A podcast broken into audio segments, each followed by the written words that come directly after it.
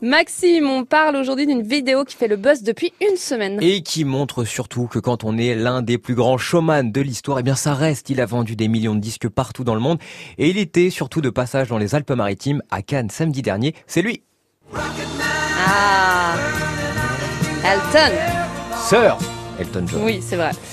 Il s'est fait plaisir d'ailleurs, hein, en mangeant dans un restaurant mythique euh, de la ville, comme quoi eh bien, il aime toujours autant manger, mais surtout ce qu'il aime par-dessus tout, eh bien, c'est le show. Et comme euh, la veille, il venait de sortir un nouveau single, il s'est dit eh, pourquoi pas prendre le micro? Le DJ l'a invité à chanter, mais vous connaissez le chanteur, c'est pas le genre à refuser un défi.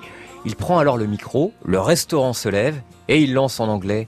Pendant le confinement, j'ai fait ce single avec Dwalipa, alors je veux que vous dansiez tous sur votre table et que vous agitiez vos mains et vos serviettes. Oui, parce que quand il vient en France, Elton John, il a une petite touche de Patrick Sébastien. Allez, la suite de la vidéo, ça donne ça.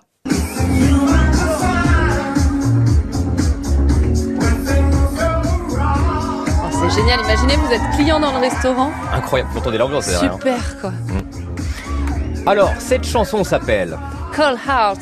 et qui chante d'ailleurs avec Dua Lipa. Mais si vous avez vu le film Rocketman et que vous êtes un fan du chanteur, vous aurez reconnu que ce mix c'est Alors c'est peut-être Sacrifice, Rocketman, Kiss the Bride?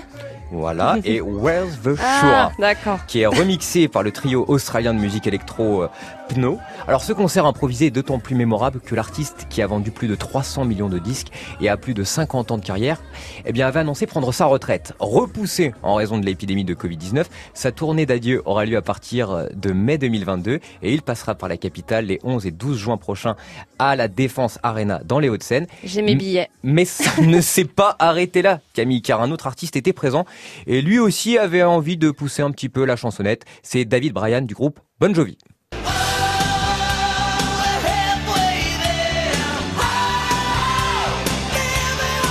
Voilà, donc il y avait vraiment de l'ambiance dans ce restaurant de Cannes. Si vous souhaitez voir euh, les vidéos, eh bien allez faire un petit tour du Oui, côté d'Instagram. Et Cannes, il aime beaucoup Elton John. hein. Il avait tourné euh, le clip de I'm Still Standing à l'époque sur la Croisette. Il a une maison à Nice. Voilà pour les infos people.